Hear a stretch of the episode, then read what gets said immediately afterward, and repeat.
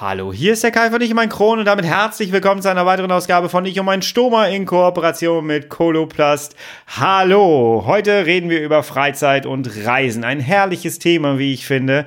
Genau genommen reden wir heute über die Känguru-Rocker.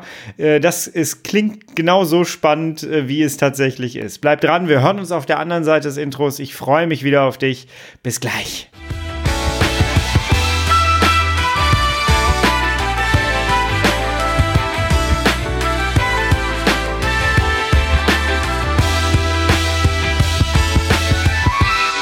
Herzlich willkommen zu einer weiteren Ausgabe von Ich und mein Stoma. Hallo, Tag. Ich hoffe, es geht dir gut. Ich hoffe, du bist schubfrei. Ich hoffe, du bist schmerzfrei. Und ich hoffe, du kannst die Sonne da draußen genießen. Normalerweise würden wir jetzt vielleicht schon den Urlaub planen und so, aber das geht ja in diesem Jahr bekanntlich nicht so einfach. Aber trotzdem möchten wir ganz gerne diese letzte zehnte Folge der gesamten Podcast-Reihe Ich und mein Stoma dazu nutzen, um mit dir über Reisen und Freizeitgestaltung zu sprechen. Ich finde, das ist ein sehr schönes Thema, um das mal ganz kurz zu sagen. Jawohl. Denn ähm, auch Stomaträger haben ein Recht darauf, eine schöne Freizeit zu gestalten und äh, sich das Leben so angenehm wie möglich zu machen. Jawohl. Heute rede ich mit Erik Meil. Erik, und jetzt wundert euch nicht, wir haben uns gerade auf das Du geeinigt, ähm, reden jetzt gleich mal über die Känguru Rockers. Das ist ein, ein Motorradclub, wenn du so möchtest. Ähm, und da sind alles Stomaträger dabei. Ein sehr, sehr spannendes Projekt. Diese Folge wird sehr inspirierend sein, ähm, denn sie hat so viele Komponenten. Bleibt dran, wir reden jetzt gar nicht lange drum rum, wir steigen direkt in dieses Gespräch ein. Ich wünsche dir eine schöne Zeit Zeit beim Lauschen. Hol dir ein Getränk deiner Wahl, lass es dir gut gehen und äh, geh mit uns gedanklich zumindest ein bisschen auf Reisen. Viel Spaß.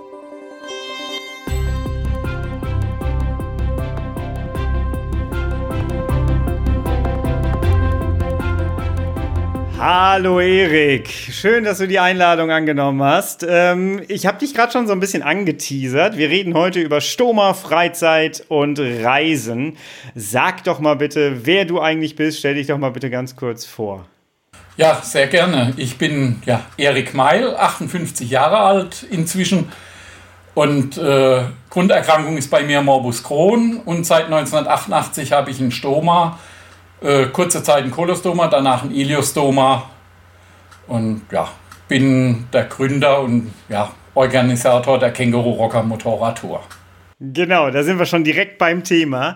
Äh, was genau ist es eigentlich? Also, mein, äh, also die Zuschauer jetzt hier, die sehen ja jetzt nicht das, was ich sehe. Ich sehe hinter dir einen Schrank mit einem, äh, mit einem Helm, einem Motorradhelm. Äh, was gar kein Motorradhelm ist, glaube ich, sondern es ist ein äh, Autohelm, ne? Nein, das ist ein Motorradhelm. Ah, okay. War ein äh, limitierter Motorradhelm ja. Deswegen steht er in der Vitrine. Ah, wie cool, wie cool. So, jetzt erzähl mal, was hat es damit auf sich? Ja, die äh, Känguru Rocker Motorradtour ist eine Motorradtour in erster Linie für Menschen mit künstlichem Darm- oder Blasenausgang oder auch eine Darmerkrankung wie Morbus Crohn, Colitis, Darmkrebs. Auch im, ohne Stoma haben wir auch ein paar Leute dabei und das ist eine ein, einmalige Wochenendveranstaltung äh, pro Jahr ja. wo wir uns zum Motorradfahren treffen in verschiedenen Regionen in einem Hotel. Ja. Und fahren dann gemeinsam Motorrad. Wie bist du auf diese Idee gekommen, das zu machen? Die Liebe zum Motorsport war der Antrieb, oder? Auch das, ja. Äh, nach meiner aktiven Zeit im Autorennsport äh, habe ich wieder angefangen, Motorrad zu fahren und habe damals äh, gesehen, dass bei der DCCV jemand eine Motorradtour organisiert hat für Darmkranke also für CID-Kranke und habe dann die Idee ja, ein bisschen geklaut, übernommen mhm. und habe sie dem Thema Stoma ein bisschen angepasst, da man mit Stoma ein bisschen ja, äh, äh, unempfindlich oder äh, äh, problemloser Motorrad fahren kann, ohne dass man ständig die Toilette im Auge haben muss. Äh, konnte man da auch ein bisschen länger fahren, das ein bisschen einfacher und anders gestalten und habe dann eine eigene Motorradtour gegründet und habe das dann damals in verschiedenen ILCO, DCCV und so weiter beworben und habe da relativ schnell großen Anklang gefunden. Ja. Was mich auch damals selbst gewundert hat, dass das so einen großen Zuspruch fand. Reisen macht, glaube ich, sehr, sehr viel Spaß, auch wenn man krank ist gerade. Ähm, wo fahrt ihr da so hin? Äh, wir wechseln äh, immer die Region, natürlich entsprechend dem Motorrad äh, geschuldet. Immer irgendwo, wo es schön ist zum Motorradfahren. Und äh, wir sind in unterschiedlichen Regionen. Wir waren auch schon mal in Österreich, in Italien, Dolomiten zur 20-jährigen Tour. Wow. Ansonsten wechseln wir. Wir sind mal in Bayern, mal im Süden, mitten.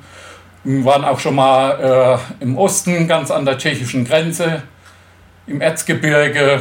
Äh, dieses Jahr, eigentlich letztes Jahr, wollten wir schon nach Norddeutschland, nach Schleswig-Holstein. Haben wir gesagt, ist zwar jetzt nicht ganz so anspruchsvoll, aber auch eine sehr schöne Region. Und äh, das wollen wir dieses Jahr zum zweiten Mal versuchen. Corona hat es uns ja letztes Jahr ein bisschen vermasselt. Ja, ja, ja, ja. Dann hoffen wir mal, dass das wieder funktionieren wird, recht bald. Äh, aber jetzt mal ähm, zu, dem, zu dem Technischen an sich. Funktioniert das überhaupt? Also, äh, ich habe einen Stoma, ich hatte ja selber einen Ilios-Stoma, ich habe jetzt keinen mehr. Aber wie ist das? Kann ich damit einfach Motorrad fahren? Ich glaube, das fragen sich doch da draußen sehr viele. Im Prinzip natürlich, ja. Äh, das, die Schwierigkeit kann werden, wenn die Bauchdecke zu empfindlich ist. Also jemand, der sehr leicht zu Narbenbruch oder Stomabruch neigt, kann es natürlich schwierig werden, ein Motorrad zu halten. Im Motorrad fährt ja im Regel von alleine und äh, man muss ja nicht schieben. Aber ein bisschen muss man das natürlich schon können. Je nachdem, was man dann für ein Motorrad fährt, sollte man da schon ich sag mal, eine stabile Bauchdecke haben. Aber das kann man relativ einfach antesten, indem man mal so ein Motorrad, in, wenn man schon vorher gefahren ist, sich mal draufsetzen, das probiert. Dann merkt man das relativ schnell, ob das äh, funktioniert oder nicht. Ich habe es auch in den über 20 Jahren nur in einem Fall gehabt, dass ein Teilnehmer das Motorradfahren aufgeben musste, der äh, ganz leicht und ganz oft Narbenbrüche bekam ansonsten funktioniert es eigentlich relativ gut. Also das ist äh, kein Unterschied zu jemand, der sonst am Darm operiert ist. Wie viele seid ihr da in so einer Gruppe dann, wenn ihr reist? Wir sind momentan circa 35 Teilnehmer. Das schwankt mal, manchmal sind es eher an die 30, es sind auch mal 40. Es gab auch mal Zeiten, da waren es ein paar mehr. Äh, inzwischen hat sich so ein bisschen bei bei plus minus 35 Teilnehmer äh, eingependelt. Das sind allerdings alles nur Leute, die wirklich einen Stoma haben, eine Darmerkrankung ja. und deren Partner oder Partnerin. Keine Freunde, Bekannte, keine Familienmitglieder und so weiter. Also die, der Selbsthilfegedanke soll da auch äh, im Vordergrund noch mitstehen. Ne? Nicht nur Motorradfahren, sondern wir wollen da schon unter uns bleiben, in Anführungsstrichen. Ja. Wie wichtig ist da diese gemeinsame Krankengeschichte, diese gemeinsame Erfahrung der unterschiedlichen, ich denke mal, das wird ja CED sein, das wird ja Morbus Crohn sein, Colitis ulcerosa, was haben wir noch, Darmkrebs wahrscheinlich auch mit dabei. Wie wichtig ist es, dass man ähm, ja sich so gegenseitig nachempfinden kann? Ach, das ist sehr wichtig. Zum einen finden auch in Abends und in Pausen sicherlich auch immer mal Gespräche äh, rund um die Darmerkrankung oder um das Stoma statt.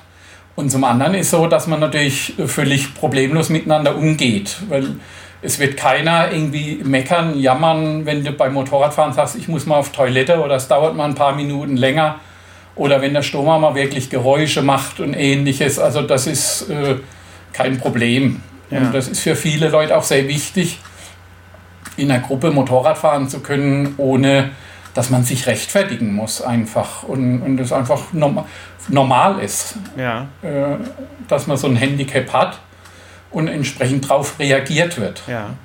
Auch von der organisatorischen Seite. Also, wenn wir zum Beispiel Pausen machen äh, unterwegs, dann gucken wir, dass natürlich auch eine Toilette in der Nähe ist. Ne? Mhm. Also wir halten nicht einfach immer nur im, im Wald irgendwo auf einem Parkplatz an für eine Zigarettenpause, sondern wir gucken, dass wir immer Plätze finden mit einer Toilette, Tankstellen, ja, Fastfood-Ketten, ähnliches Restaurant, wie auch immer, dass man im Notfall auch mal einen Kaffee trinkt oder so, dass es einfach eine Möglichkeit gibt, die Toilette zu nutzen. Ja. Ja, Fastfood-Ketten sind irgendwie die Toiletten der CEDler, oder? Oder der Stoma-Leute. Das ist immer, das ist immer das, äh, die Auffangketten quasi. Aber das ist doch wahrscheinlich auch bei 35 Leuten ist es doch wahrscheinlich auch eine mentale Geschichte, mentales Auffangen. Wenn ich mich jetzt zum Beispiel am zweiten oder dritten Tag, äh, wir wissen ja alle, Urlaub ist auch manchmal ein bisschen stressig. Ähm, wenn ich mich da nicht so gut fühle, dann werde ich doch wahrscheinlich auch mental aufgefangen, weil ich da noch 34 Leute habe die nachvollziehen können tatsächlich, wie es mir geht, oder? Als wenn ich jetzt in einer normalen Reisegruppe unterwegs wäre.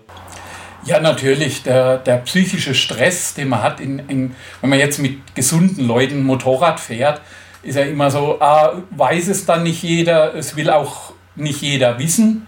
Das ist ja auch oft so, wenn du mit anderen Leuten unterwegs bist. Das gilt ja nicht nur fürs Motorradfahren, sondern überhaupt, wenn du in Gruppen unterwegs bist. Nicht jeder will deine Geschichte hören und will darauf Rücksicht nehmen. Und mhm. allein das Wissen, dass da Leute sind, die darauf Rücksicht nehmen, lässt das alles schon viel entspannter äh, äh, sein für alle.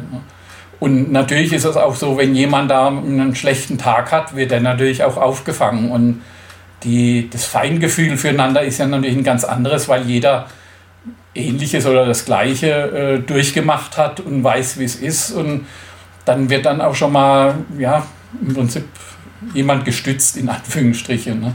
Oder man verkürzt auch mal eine Motorradtour, wenn es wirklich mal so ist. Oder wenn mal einer nicht gut drauf ist dann, und der will abbrechen, dann fahren ein, zwei Leute mit dem zurück ins Hotel, was dann überhaupt gar kein Problem ist. Wie wichtig ist Freizeitgestaltung für die eigene Gesundheit? Ich bin ja auch Morbus Crohn-Patient, komme aus einem Darmriss, den ich hinter mir habe. Und für mich ist die Leidenschaft Fotografieren. Das haben wir im Vorgespräch schon so ein bisschen erzählt. Bei dir ist es der Rennsport. Wie wichtig ist eine aktive Freizeitgestaltung für Menschen mit einer chronischen Darmentzündung? oder Darmerkrankung? Ah, also wenn ich da von mir spreche oder von den Leuten, die ich kenne, muss ich sagen, ich glaube fast wichtiger wie vielleicht für gesunde Menschen, weil man ja, dem, dem Leben noch eine gute Lebensqualität abbringen will durch die Krankenhausaufenthalte und die Einschränkungen, Schmerzen, Probleme, alles was man hat, versucht man natürlich äh, immer danach, wenn es irgendwie geht, was Positives zu tun. Was natürlich auch sehr gut ist, meines Erachtens. Also äh, das hilft auch viel. Äh, auch im Krankheitsverlauf, denke ich mal, wenn man positiv an eine Sache rangeht, entsprechend äh, glücklich und zufrieden ist, klappt das auch alles besser. Und das ist schon meines Erachtens sehr wichtig. Ist auch so, wenn man aufs Motorrad steigt, manchmal fühlt sich nicht so wohl, also dass man vielleicht Gliederschmerzen, was ja beim Gelenkschmerzen bei Morbus Crohn als Begleiterkrankung auch bekannt ist. Äh, nach ein paar Kilometern merkt man auf einmal, ach ja, ich merke gar nichts mehr. Und das ohne Schmerzmittel. Ja, durch pure Freude. Durch ja, pure Freude. Genau.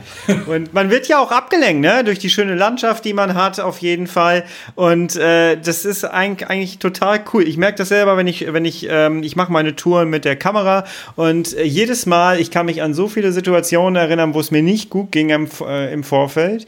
Und wenn ich meine Kamera habe und bin in der Natur und gucke durch den Sucher oder suche mir Motive aus, ich habe nie Schmerzen, weil ich einfach mal komplett mental mich auch mit anderen Dingen beschäftige, als vielleicht äh, mit meiner Krankheit. Und das, das hält auch tatsächlich so ein paar Tage danach noch an. Ich denke, das wird bei euch dann wahrscheinlich ähnlich sein. So eine Reise ist wahrscheinlich, da wird man wahrscheinlich auch stolz sein, dass man so etwas Großes selber geschafft hat, oder? Absolut, das kann ich nur bestätigen. Also das ist wirklich so, dass äh, ja, das, man ist konzentriert, man hat gar keine Zeit daran zu denken und es lenkt gut ab und, und man kann einfach die, vieles genießen, ohne dass man an, an eine Erkrankung, an Stoma denkt. Äh, und ja, man zehrt davon, lange, auch Tage danach noch. Also das ist absolut so, man hat keine Schmerzen, es geht einem wesentlich besser, wie wenn man zu Hause sitzt und Zeit hat zum Nachdenken. Das ist schon richtig. Das ist äh, ja wie bei dir mit dem Fotografieren. Das ist ganz gut für die eigene Seele, ne? Auf jeden Fall. Ja, ich denke, es ist auch gar nicht wichtig, was man macht. Hauptsache, man macht was ja, überhaupt. Auf jeden Fall. Ja. Also es muss ja nicht nur Motorradfahren sein, sondern überhaupt die Reisen und die Touren und Ja, man kriegt, man kriegt ja immer vom Krankenhaus vorher gesagt, äh, dass äh, man ein ganz normales Leben später führen kann, nach dem Ganzen, was man dann hinter sich bringt.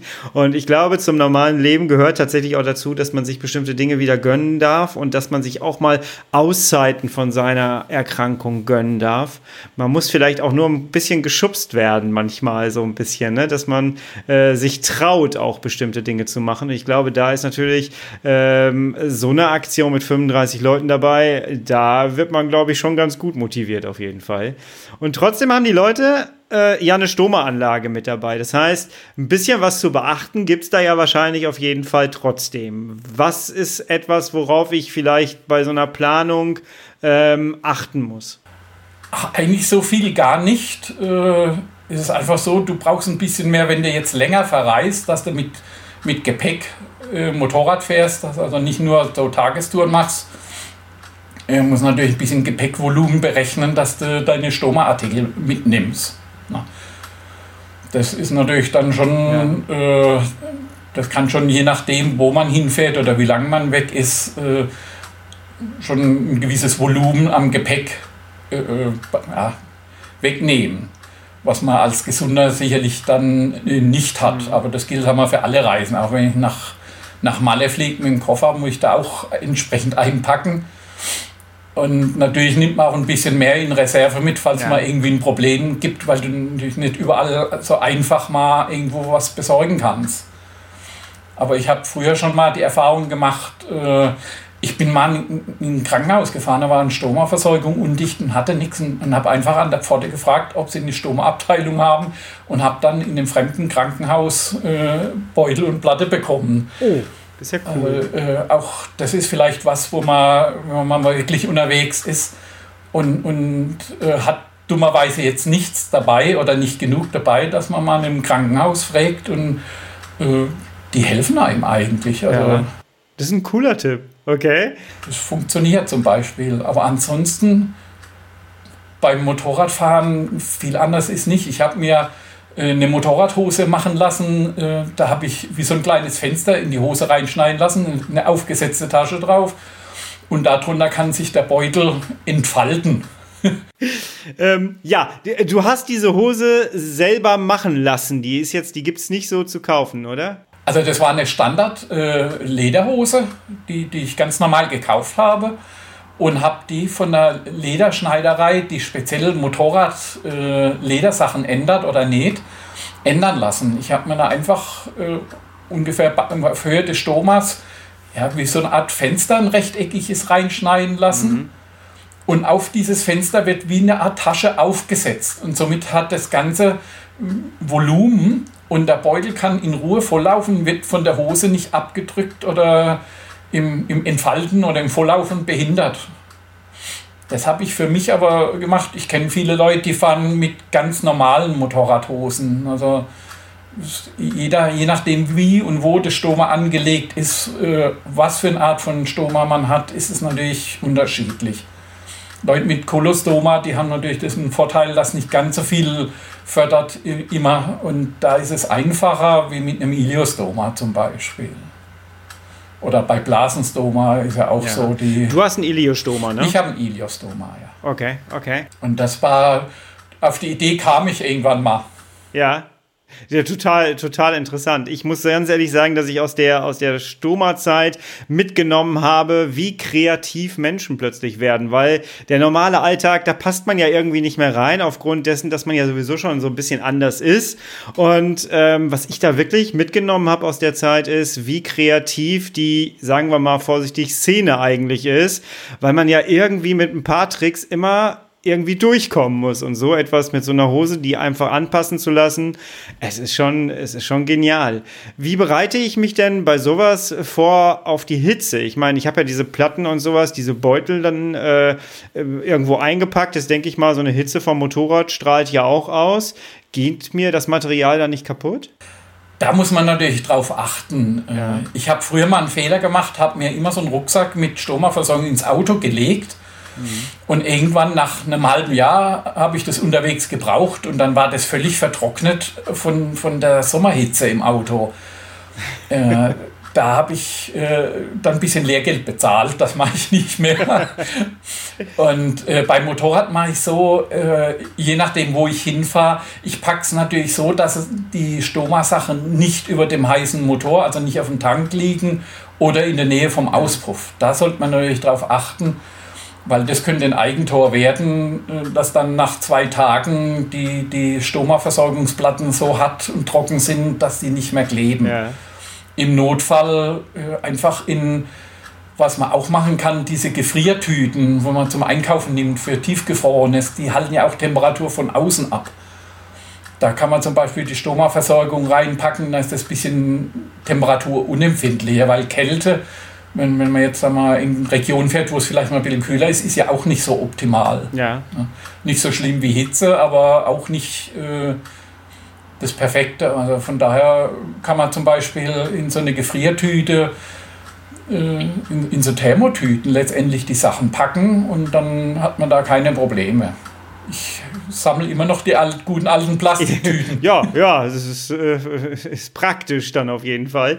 Äh, achtet ihr Für so ein bisschen Zweck, darauf? Ne? Ja. Genau. Achtet ihr so ein bisschen darauf, in welches Klima ihr fahrt? Weniger. Sag mal, wir okay. bewegen uns ja im Regelfall in, in Deutschland, äh, vielleicht noch Österreich, Italien oder so, aber äh, ja, wir fahren ja jetzt nicht in, in die Sahara-Wüste oder in, in ganz kalte Regionen. Aber sind so von den Känguru-Rockern sind welche, einer ist mit dem Motorrad alleine durch, das, äh, durch komplett Russland gefahren. Der ist also mit dem Motorrad mit einer alten BMW bis nach St. Petersburg gefahren ganz alleine und ein anderer ist im, im Winter, im Dezember nach Australien geflogen, ist zwei Monate allein mit dem Motorrad durch Australien gefahren. Ach, mit Stoma, also beide äh, äh, Stoma-Träger. Das gehört ein gewissen Mut dazu. Ja. Wie stolz sind solche Menschen hinterher? Äh, ganz komisch. Äh, eigentlich für die nichts Besonderes. Ehrlich, ehrlich, ist das so? Die sehen das recht entspannt. Also die sind sicherlich für sich selber äh, klar stolz drauf, aber die laufen jetzt nicht äh, mit erhobener Brust und Nase nach oben. Ich war da drei Monate oder zwei Monate in Australien oder ich war in Russland mit dem Motorrad.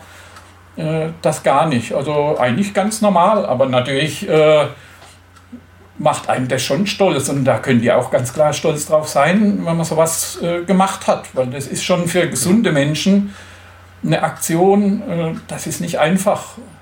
Und gerade der in Australien war, der hat dann natürlich mit über 40 Grad, äh, das war schon hart. Ne? Weil auch die, die Hitze, wenn Iliostoma hast, genau. Äh, kommt es natürlich irgendwann an die Grenzen mit dem, mit dem Trinken, man nicht genug Flüssigkeit in den Körper reinkriegst das kann dann schon zum Problem werden. Nehmt ihr dann immer Wasser mit oder nehmt ihr äh, Supplemente immer zwischendurch mit? Äh, habt ihr was zu essen mit dabei? Wie achtet ihr darauf? Weil da müssen ja Stoma-Leute erst recht drauf achten. Ne? Also bei der Känguru-Motorradtour haben die meisten immer mal was zu trinken dabei, vielleicht auch mal Traubenzucker oder je nachdem wie die Temperaturen sind, mal ein Stück Schokolade oder sowas. Da schon und äh, Getränke haben, wir, haben fast alle dabei. Und wenn man keinen Platz auf dem Motorrad hat, je nach Motorrad, dann nimmt halt ein anderer die Flasche mit oder so. Also da wir dann auch Pause an Tankstellen zum Beispiel machen, wegen der ja, berühmten Toilette, dann kann man sich da auch immer wieder mal mit was Kühlem eindecken, wenn es mal wirklich sehr warm ist. Und natürlich, wenn, wenn die Temperaturen extrem hoch wären, was wir in den letzten Jahren in den Sommern schon zum Teil hatten, dann gucken wir schon, dass wir ein bisschen mehr Pausen machen, entsprechend auch viel trinken. Da nehmen wir dann natürlich Rücksicht drauf. Aber das machen wir immer spontan. Ja. Wie wichtig ist bei sowas, da fällt mir natürlich sofort ein, wie sieht das aus mit diesen, äh, mit diesen Schlüsseln, diese EU-Schlüssel für die Toiletten? Ist ja da ein praktisches Gadget, äh, oder? Ja, passt leider nicht immer und überall. Obwohl es eigentlich überall passen sollte, aber funktioniert ja. leider ja, nicht immer. Aber die Mehrzahl von uns hat so einen Schlüssel natürlich. Und der wird dann natürlich auch genutzt. Das ja. ist klar. Aber Tankstellen, die haben ihre eigenen Schlüssel. Ja, ich wäre übrigens total dankbar, wenn jede Tankstelle äh, auch so ein EU-Schloss hätte. Das wäre so hilfreich manchmal, dass man sich nicht immer anstellen muss. äh, richtig, ja. Das wäre nicht schlecht, wenn es das gäbe, ja. ähm, jetzt als Fotograf interessiert mich natürlich, dokumentiert, äh, dokumentiert ihr das Ganze auch? Natürlich, wir haben auf der Homepage eine äh, Bildergalerie. Die ist nur für Teilnehmer zugänglich, nicht öffentlich, weil nicht jeder will sein Foto im Internet sehen, ah, natürlich. Ah, okay. äh, aber wir haben von jedem Jahr, äh, schicken wir die Teilnehmer die Bilder und der, ja, der Christian Limbert von der Stomawelt, der betreut unsere Homepage, ist also nett und unterstützt uns dabei. Und dann haben wir äh, auch Teilnehmer haben da immer wieder mal geholfen, äh, das zu pflegen. Und wir haben extra eine Bildergalerie, wo jeder seine Bilder oder die Leute, die Bilder machen, die schicken mir die dann und dann werden die da auf der Homepage für die Gruppe veröffentlicht ist allerdings, wie gesagt, nicht äh, für, all, für die Allgemeinheit zugänglich. Das machen ja. wir schon. Ich finde das total spannend, weil am Anfang habe ich gedacht, als wir uns auch im Vorgespräch unterhalten haben, dachte ich so, hey, gemeinsam reisen, das ist cool und so. Ähm, und jetzt so merke ich, es ist nicht nur das Reisen, es ist der Selbsthilfecharakter, den du gerade auch beschrieben hast. Es ist das Aufeinander aufpassen, äh, sich verstehen, auch mitkriegen, wie, wie es anderen mit dieser Erkrankung und gleich gleichzeitig schöne Erlebnisse schaffen und das gemeinsam, das Gemeinschaftsgefühl zu stärken und zu schaffen. All das, was man vielleicht nach so einer Operation erstmal nicht hat und manchmal das Gefühl hat, man ist sehr alleine mit sich und seiner Situation. Ne? Das fangt ihr im Grunde genommen super auf, oder? Ich denke schon, das war auch das Ziel, äh, das Ziel von dem Ganzen, dass man äh, so nicht nur Motorrad fährt, sondern auch ja, das Ganze entspannter nutzen kann und keiner meckert, keiner jammert und der Zusammenhalt ist ein ganz anderer. Also wir suchen uns oder ich suche immer Hotels raus, die äh, Tourguides stellen, ortskundige Leute, die vorfahren. Wir haben auch schon mal in, in ein, zwei Jahren das selbst gemacht mit eigenen Leuten, aber in zu 90 Prozent machen wir es eigentlich so, dass die mhm. Tourguides vom Hotel kommen. Also wir fahren auch in drei Gruppen im, im Regelfall, weil wir einfach zu viele sind, in einer Gruppe zu fahren. Und äh, das sind dann ortsansässige äh, äh Tourguides, ja. die darauf sich entsprechend dann auch gut auskennen. Wie macht ihr das mit den Unterkünften zwischendurch? Ähm, plant ihr das dann so ein, dass das bestimmte Hotels sind? Müssen die irgendwelche Zwecke erfüllen oder eigentlich nicht? Ne? Eigentlich könnt ihr wahrscheinlich die ganz normalen Routen abfahren mit Hotels, oder? Wir treffen uns in der Regel immer an einem Hotel. Da reisen wir donnerstags an. Mhm. Und freitags und sonntags haben wir dann in drei Gruppen geführte Touren mit diesen ortsansässigen Tourguides und sonntags geht es dann wieder äh, nach Hause. Ne? Also wir fahren vom Hotel aus ohne Gepäck, machen wir dann Tagestouren und sind immer wieder abends im selben Hotel. Also wir fahren nicht von Hotel zu Hotel, sondern wir treffen uns zentral irgendwo in einem Hotel. Das buche ich vorab, meistens schon ein Jahr vorher.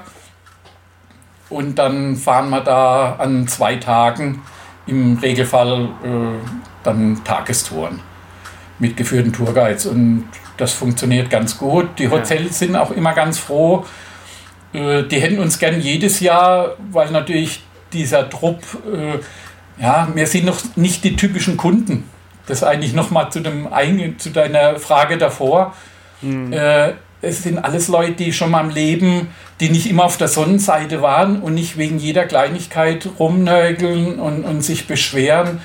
Und die, die Hoteliers, die sind immer ganz glücklich und fragen, wann wir das nächste Mal denn kommen. Was wir eigentlich selten machen, weil wir immer wieder mal in eine andere Ecke gehen, natürlich.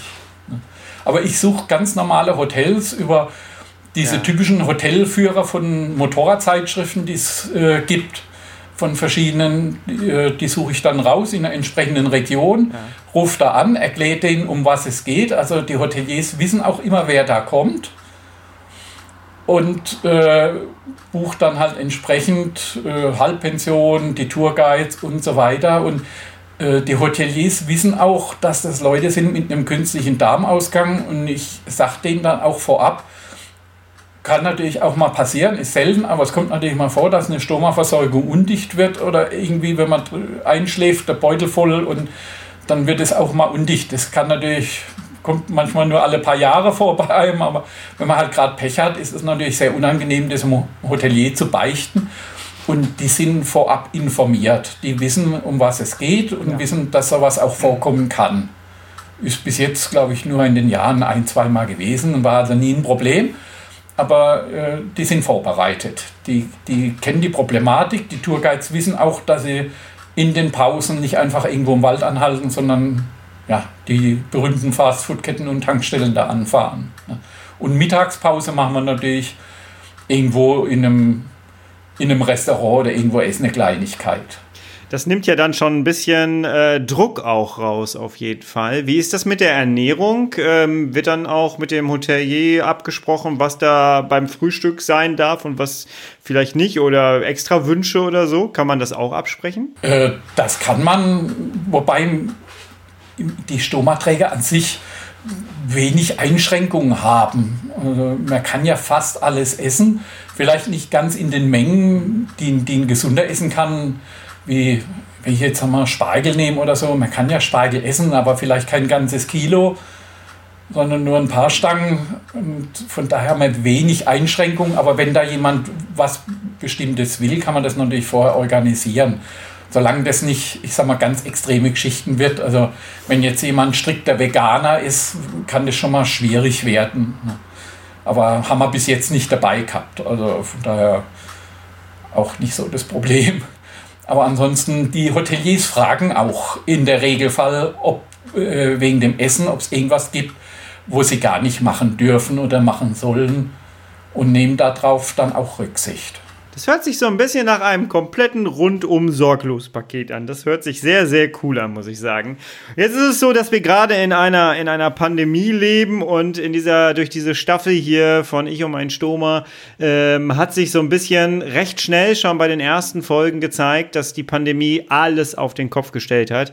Wie ist es bei euch? Reisen ist jetzt gerade nicht so cool. Ähm, wie äh, macht ihr das? Plant ihr das? Ähm, äh, macht ihr trotzdem weiterhin Treffen irgendwie online? Äh, wie hat euch Corona da reingeknallt und wie kreativ geht ihr damit um? Äh, Corona hat letztes Jahr die Tour vermasselt, äh, ganz klar. Wir haben im, werden im Juli nach Norddeutschland gefahren, wo wir eigentlich dies, dieses Jahr dann hinwollen. Die Lage war ja im, im April noch nicht abzusehen, wie das Ganze sein wird. Wir hätten letztendlich im Juli fahren können, im Nachhinein gesehen. Das war aber zu dem Zeitpunkt nicht absehbar. Und natürlich hatten auch viele Angst und Sorgen, was ist, äh, können wir fahren, wie ist die Ansteckungsgefahr. Wir sind natürlich als chronisch Kranke auch äh, sicherlich gefährdet, mehr wie, wie gesunde Menschen. Wir haben ja auch Krebspatienten dabei, die zum Teil erst Chemo hinter sich hatten und, und ähnliche Geschichten. Da muss man natürlich dann auch Rücksicht drauf nehmen. Deswegen habe ich dann im April letzten Jahres auch die Tour abgesagt. Wir haben dann im September ganz spontan in der Pfalz eine kleine Tour mit 23 Leuten äh, gemacht. Da hat ja, der, der Mann einer Teilnehmerin hat eine äh, hat Tourguide gemacht, die aus der Pfalz kommen. Der hat dann eine Tour organisiert. Und dann haben wir uns da im kleinen Rahmen getroffen, haben das allerdings nicht öffentlich beworben. Das haben wir nur für die Leute gemacht, die, die schon mal dabei waren, von denen ich E-Mail-Adresse, Telefonnummer und so weiter hatte. Weil das natürlich auch schwierig war. Die meisten Zeitschriften wie die Ilgo-Praxis äh, oder Bauchredner haben ja einige Monate Vorlauf. Wir haben einfach ein paar Wochen vorher, wo absehbar war, okay, das könnte klappen, habe ich im Hotel angerufen, habe ein paar Zimmer geblockt. Die Leute haben schnell mal selber gebucht, ausnahmsweise, was sonst ich immer übernehme.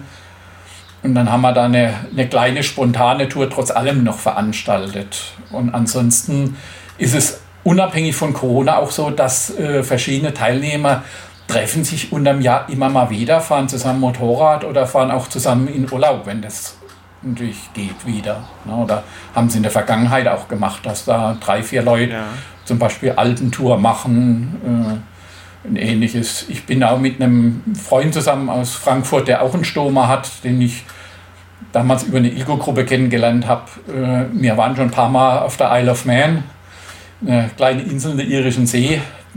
Die meisten kennen es als Steuerparadies oder von dem bekannten Motorradrennen, was da über öffentliche Straßen über die Insel führt.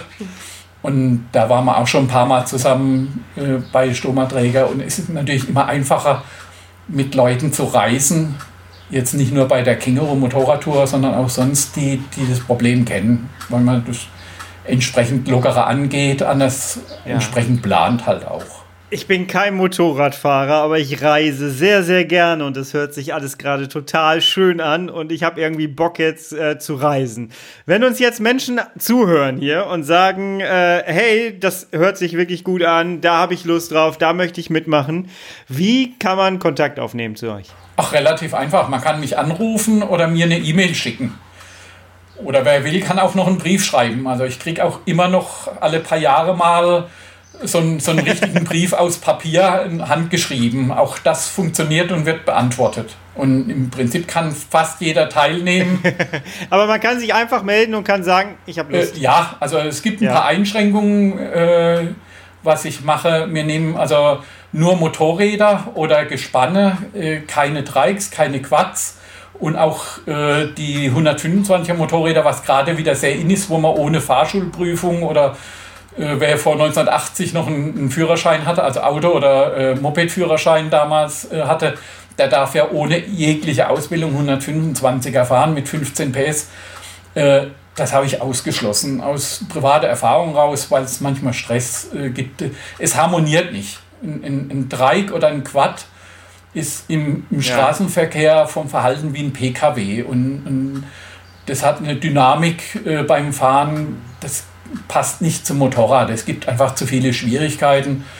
Und dann ist so, dass die meisten von uns, ich sag mal, ja, ausgewachsene Motorräder haben. Also jetzt nicht alle da mit 200 PS oder sowas, sondern äh, dass man auch mal beim Überholen, also sagen wir, ein Motorrad sollte schon so 30 PS haben oder 25, 30 PS. Und eine gewisse Erfahrung auf dem Motorrad äh, ist natürlich auch gut, weil wir fahren in der Gruppe zum Teil mit zehn Teilnehmern dann sollte man sein Fahrzeug schon beherrschen. Also für totale Anfänger, der gerade gestern den Führerschein gemacht hat, könnte schwierig sein. Er soll vielleicht ein Jahr warten und sich dann melden oder so. Aber ansonsten kann jeder, der ein Motorrad hat, äh, teilnehmen. Ja, und neue Leute werden sofort herzlich aufgenommen und äh, dann kann es direkt losgehen. Absolut, ja. Wir haben jedes Jahr äh, immer mal ein paar neue Leute dabei, äh, die dazukommen es fallen immer mal wieder welche weg, die krankheitsbedingt, allesbedingt nicht mehr Motorrad fahren können oder wollen. Äh, wir haben auch mal ein, zwei Teilnehmer gehabt in den Jahren. Viele waren es wirklich nicht, die gesagt haben, das ist gar nichts für sie. Äh, ist natürlich, man kann nicht jeden glücklich machen, gar keine Frage, was auch nicht schlimm ist. Das kann man ansprechen, das ist gar kein Problem.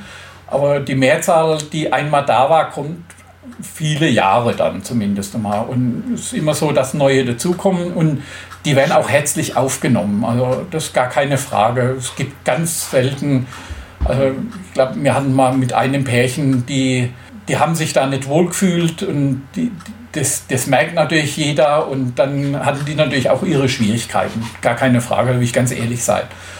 Aber im, zu 99 Prozent ist es so, dass das wunderbar funktioniert. Man hat eine Basis, durch die Grunderkrankung, durch das Stoma, durchs Motorradfahren hat man einfach ein Gesprächsthema. Man fängt nicht bei Null an. Und man hat meistens ähnliche oder dieselben Interessen. Deswegen ist es auch ganz einfach, äh, da Kontakt zu kriegen. Auch für die Leute, die vielleicht ja, nicht so offensiv sind nach außen hin. Haben wir immer wieder Leute, die natürlich eher ruhig sind und ja, wie sagt man so schön, an der Hand genommen werden wollen oder müssen vielleicht mal, um, um die so zu integrieren. Auch das funktioniert. Also die, die, wir haben eine sehr harmonische Truppe inzwischen, das muss man wirklich sagen, mit netten, verständnisvollen Leuten und das klappt eigentlich sehr, sehr gut. Wir verlinken natürlich alles unter dieser Folge hier. Da findet ihr die Homepage, die E-Mail-Adresse und auf der Homepage findet ihr auch alle Möglichkeiten, äh, wie man da in Kontakt treten kann. Äh, und ähm, was können wir, gibt es etwas, was du gerne noch Zuhörern in der, für die Freizeitgestaltung, fürs Reisen und so mitgeben möchtest zum Schluss? Ach, man soll eigentlich alles probieren, was man gern machen würde oder was man vor dem Stoma oder vor dem Kron gemacht hat oder vor der CED. Es gibt eigentlich wenig Sachen, die man nicht mehr machen kann. Man kann es vielleicht nicht so perfekt machen oder mit einer gewissen Einschränkung und einer gewissen Vorbereitung, aber man kann alles machen.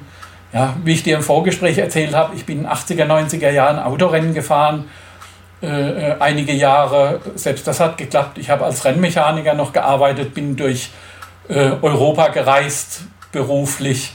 Und da war ich manchmal froh, dass ich einen Stoma hatte bei ja, wir waren in den 90er Jahren war Osteuropa ein großes Thema im Motorsport äh, bis heute. Und damals waren die Toiletten und sanitären Anlagen, die waren da nicht so der Kracher. Und da war ich manches Mal froh, dass ich mich auf keine Klobrille mehr setzen muss. Mhm. Also so ein Stoma kann auch einen Vorteil äh, darstellen. Und ansonsten einfach mal probieren, mutig sein, äh, was versuchen und und nicht so viel Angst davor haben, was passieren könnte. Das Glas ist halb voll, nicht halb leer. Einfach probieren. Das gilt ja jetzt nicht nur für Motorradfahren oder für äh, Rennsport. Mhm. Äh, wie du sagst, mit dem Fotografieren mal in Ecken gehen. Ich habe es auch so gemacht, zum Beispiel, wenn ich in Region oder irgendwo unterwegs bin, also nicht nur mit dem Motorrad, wo ich vielleicht keine Toilette finde, habe ich immer so eine äh, kleine Wasserflasche mit, mit äh, Leitungswasser um einfach das Stoma äh, entleeren zu können, sauber machen zu können, auch mal die Hände ein bisschen zu reinigen. Ähm, eine kleine Tube Seife oder sowas, irgend sowas mitzunehmen. Wenn man sowieso unterwegs ist und einen Rucksack dabei hat oder irgendeine Tasche, hat sowas immer ein bisschen Platz. Das nimmt nicht viel Platz weg, funktioniert wunderbar. Und dann kann man auch mal kurz hinter einen Baum verschwinden und kann das Stoma entleeren. Das ist gar kein Problem. Das funktioniert sehr gut und ansonsten einfach probieren. Man ist manchmal verwundert, wie gut das klappt. Ja. Also ich bin 2005 sind wir das erste Mal mit dem Motorrad äh, zur Isle of Man gefahren, sind durch England gefahren und ich muss feststellen, dass in, in, im, im britischen Raum öffentliche Toiletten ausgeschildert sind, was ich für, für total, also mir fiel es auf, vielen Gesunden fällt das gar nicht auf, aber sagen wir, der typische Kronpatient geht in ein Restaurant rein, bevor er einen Kellner sieht, weiß er, wo die Toilette ist. Ne? Weil manchmal gar ohne Stoma jetzt, je nachdem, wenn die Entzündung äh, sehr aggressiv ist und, und hat man nicht viel Zeit, die Toilette zu finden. Und da habe ich festgestellt, dass in vielen Ecken äh, in Europa Toiletten beschildert sind. Also du fährst irgendwo an der Hauptstraße und dann steht dann ein Schild, öffentliche Toilette rechts, wie auch immer. Also das funktioniert und einfach mal trauen, was versuchen. Wenn man vielleicht nicht gleich die große Nummer mit, ja, wenn ich jetzt mal un, un, die, die Teilnehmer mit, mit Russland oder Australien, äh, da muss man vielleicht nicht gerade mit anfangen beim ersten Mal, ne, sondern sich so hocharbeiten. Man nur einen Schwarzwald irgendwie versuchen oder wie auch immer, so in kleinen Schritten, aber einfach mutig sein, probieren. Und ich habe wirklich festgestellt, dass der Stoma mich in meinem Leben an, an wenig gehindert hat. Also es war eher die Krankenhausaufenthalte, die mich dann aus dem Leben gerissen haben. Das kennt ja jeder CID-Kranke, dass du manchmal ungeplant plötzlich in, in, in einem Krankenhaus liegst, auf dem OP-Tisch landest. Äh, das war immer das größere Problem. Aber ich habe dann immer schon im Krankenhaus äh, den, den, den nächsten Wahnsinn geplant und überlegt, was, was machst du, wenn du rauskommst. Was mir manches Mal auch über viele ja. Schmerzen hinweggeholfen hat und abgelenkt hat, wenn du da im Krankenhaus liegst und dann schon mal überlegst, wenn ich nach Hause komme, was mache ich dann? Nicht nur überlegen, was esse ich alles, wenn ich wieder darf, das macht man natürlich auch, ne? aber auch äh, so Reisen planen und, mhm, und man muss wirklich sagen, es, man kann fast auf die ganze Welt fahren mit dem Stoma. Das ist, es gibt wenig Einschränkungen.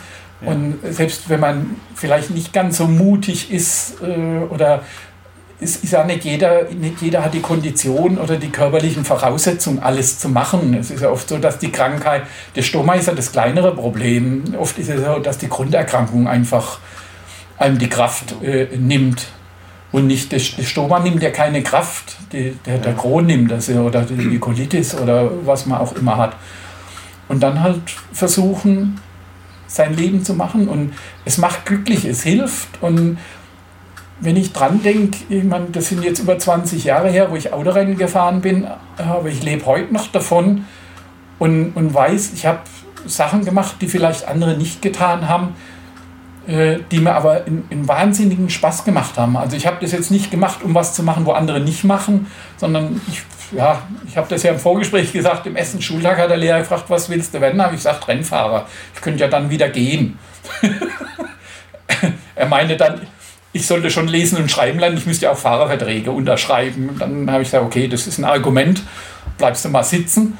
Und, aber ansonsten einfach, ja, sich, was man vorher gern gemacht hat oder gemacht hätte, machen. Weil manchmal hat, das Leben ist manchmal sehr brutal und man sieht es oft genug. Man hat nicht immer die Zeit zum Schieben. Das ist einfach tun, was riskieren, probieren auf und, jeden Fall. Und, äh, ja, man muss nicht gleich mit dem ganz großen Schritt anfangen. Einen kleinen Schritt tut es auch. Und alles, was man macht, das muss ja gar nichts Extremes sein. Das, ich weiß von Leuten, die reiten mit, mit dem Stoma, die anderen gehen wandern, Radfahren, alles Mögliche irgendwo oder fliegen einfach nur in Urlaub in, in schöne Regionen. Was heißt einfach nur, ist ja auch eine, muss man sich auch trauen, traut sich auch nicht jeder. Einfach probieren, machen.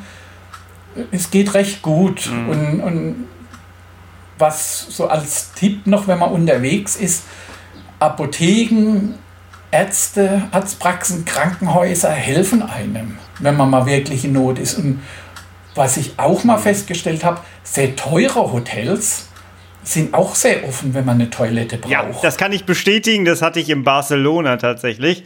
Äh, während andere mich tatsächlich abgewiesen haben, was ich sehr, sehr, das hat sich bis heute eingebrannt, dass ich abgewiesen wurde, bin ich tatsächlich nur noch in so ein Fünf-Sterne-Hotel. Das war das Einzige, was ich noch in der Nähe hatte. Ich bin da rein, die haben mich gesehen, die haben sofort gesagt, gar kein Problem, da unten und dann links. Und dann durfte ich da durch und durfte da auf die Toilette gehen. Ähm, man muss sich ein bisschen überwinden, ne? aber äh, tatsächlich helfen auch diese großen Klötze, wo man sich erst nicht reintraut, äh, sehr schnell und unkompliziert. Ja, ich war in, in Mannheim unterwegs, in der Innenstadt und da waren keine Toiletten greifbar, weil in den Restaurants wirst du abgewiesen, wenn du kein Kunde oder kein Gast bist. Und dann bin ich in, in ein teures Hotel reingegangen, stand der Rezeption mhm. und habe gefragt, neben mir stand damals Dieter Thomas Hector, der, der Hitparadenmann. Und dann habe ich die Mitarbeiterin gefragt, sag, ich habe ein Handicap, ich bin Darmoperiert, ich müsste mal dringend auf eine Toilette, ob das möglich wäre. Und sag, natürlich selbstverständlich. Die ist sogar mit mir noch zur Toilette gegangen, hat mir gezeigt, wo die ist. Und das habe ich schon öfter. Also je nobler das Hotel, je teurer das Hotel, je weniger Probleme. Man muss sich einfach nur trauen, reinzugehen. Und ich war jetzt nicht im Anzug gekleidet. Also Jeans, T-Shirt, ne, ganz einfach. Man hat gesehen, dass ich nicht kein Gast dieses Hotels ja. bin. und trotzdem wird man nicht abgewiesen. ja. In, in, anderen Restaurants bin ich abgewiesen okay. worden. Ja, das, das kenne ich in Barcelona auch. Das war sehr, sehr unschön, muss ich sagen. Ich habe mir zwei Sachen aufgeschrieben. Und zwar äh, einmal Toiletten. Das fand ich sehr witzig, dass du das gerade angesprochen hast, weil das ist etwas, was mir auch aufgefallen ist. Das Ausland hat äh, seine öffentlichen Toiletten besser unter Kontrolle, besser ausgeschildert, besser äh, angebracht teilweise auch. Man muss nicht immer irgendwie 50 Mal um irgendein Gebäude rum, bis man da mal hinkommt oder so. Ähm, das ist mir tatsächlich auch aufgefallen, dass das Netz von öffentlichen Toiletten ähm, auch schon im nahegelegenen Ausland in der EU äh, deutlich besser organisiert ist als, als teilweise hier und auch ausgeschildert. Manchmal reicht ja auch einfach mal ein vernünftiges Schild. Ähm, das, äh, da stimme ich dir voll zu. Und dann habe ich mir noch aufgeschrieben, dass es im Grunde genommen all das, was du jetzt gerade gesagt hast, mit dazu führt, dass man sich Erlebnisse schafft, von denen man ja im Grunde genommen auch, wenn es einem doch mal wieder schlechter gehen sollte, auch noch mal so ein bisschen zehren kann, ne? Ja, absolut. Äh, das ist richtig. Kann ich nur bestätigen. Äh, gerade dann, wenn ich mal wieder äh, zu Hause lag mit, mit Bauchschmerzen und, und der Kron hat einem, ich sag mal, mehr im Griff, wenn man das eigentlich haben will. Und oder im Krankenhaus liegt und, und es ist alles irgendwie traurig und man ist niedergeschlagen. Und dann an die Sachen denken, vielleicht noch ein paar Bilder, ein Fotoalbum oder auf dem Handy die Bilder angeguckt und sich daran erinnert. Äh, das sorgt für ein Glücksgefühl. Und solche Reisen oder äh, sportliche Bewegung, irgendwas, wo man macht, was Besonderes, wie bei dir mit dem Fotografieren, was auch immer das ist, das ist eigentlich gar nicht wichtig, was es ist, sondern dass man überhaupt was macht, meines Erachtens. Und davon kann man zehren und kann leben und kann Zeiten überbrücken, indem es einem richtig beschissen geht, auf Deutsch. Ja. Und man kann auch sag mal, in den Zeiten auch vieles planen oder vorbereiten, schon wieder gedanklich durchgehen, was kann ich alles tun und machen, wenn ich wieder draußen bin. Was einem auch wieder motiviert, äh, aufzustehen, gerade sagen wir nach einer OP oder sowas, wenn du da tagelang im, mit dir kämpfst, dass du aus dem Bett rauskommst und dann sagst, okay, ich habe ein Ziel vor Augen, ich will das und jenes machen, dann, okay, das geht nur, wenn ich so schnell wie möglich auf die Beine wieder bin und wieder fit bin und nicht hier im Bett rumlümmel und, und den Kronen gewinnen lasse. Das, ich habe immer geguckt, dass ich der Herr im Haus bin und nicht der Kron. Ne? Klappt nicht, leider nicht immer. Es gibt natürlich Zeiten, wo du nicht der Herr im Hause bist. Ne? Aber äh, man soll es versuchen und mutig sein. Glas ist halb voll, nicht halb leer. Ja, ganz, ganz wichtig. Und das ist jetzt unser Schlusswort, denn ich gucke gerade auf die Uhr. Wir müssen leider schon zum Ende kommen, obwohl wir jetzt so schön uns über Urlaub unterhalten haben. Jetzt habe ich Lust auf Urlaub. Ich hoffe, es wird bald wieder funktionieren.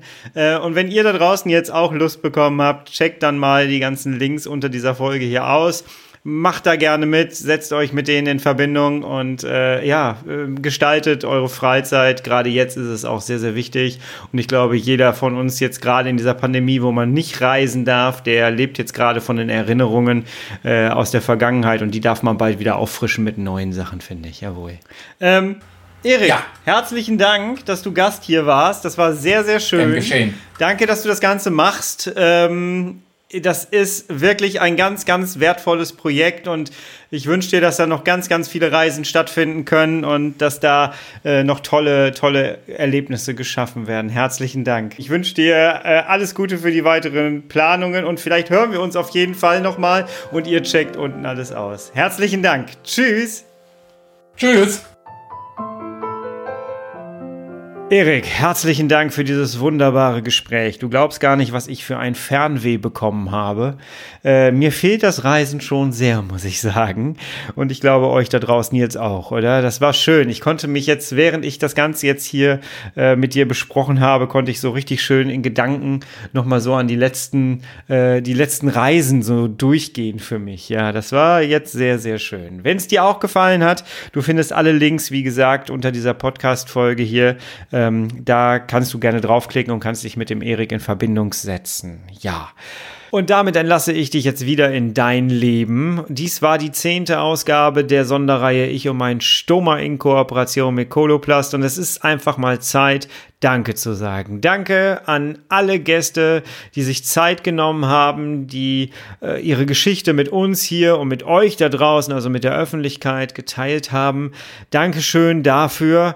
Es waren wunderbare Gespräche. Ich weiß, dass wir Menschen berührt haben. Ich weiß, dass wir sie inspiriert haben. Und manchmal ist es für Betroffene einfach nur zu hören, dass es anderen genauso geht und von deren Erfahrungen zu lernen. Herzlichen Dank an jeden einzelnen Gast, der in dieser Reihe mit dabei war. Danke auch an Coloplast für diese wunderbare Kooperation. Es hat einfach richtig Spaß gemacht, so etwas auf die Beine zu stellen. Und ich bin sehr, sehr dankbar und ich glaube, nee, ich bin überzeugt davon, wir haben das Ganze nicht einfach nur umgesetzt als Kooperation, sondern wir haben tatsächlich das Ganze mit Leben und mit Leidenschaft gefüllt und dafür herzlichen Dank. Ich danke auch ASK Berlin, das ist die Agentur, die mein, hinter meinem Podcast auch mitsteht, äh, die dafür mitverantwortlich war, dass jeder Gast ein Mikrofon bekommen hat. Auch das hat sich manchmal als kleines Abenteuer herausgestellt durch die Post, äh, denn wir haben tatsächlich jedem Gast ein Mikrofon nach Hause geschickt. Das eine oder andere ist ein bisschen verloren gegangen, aber es sind alle wieder aufgetaucht am Ende.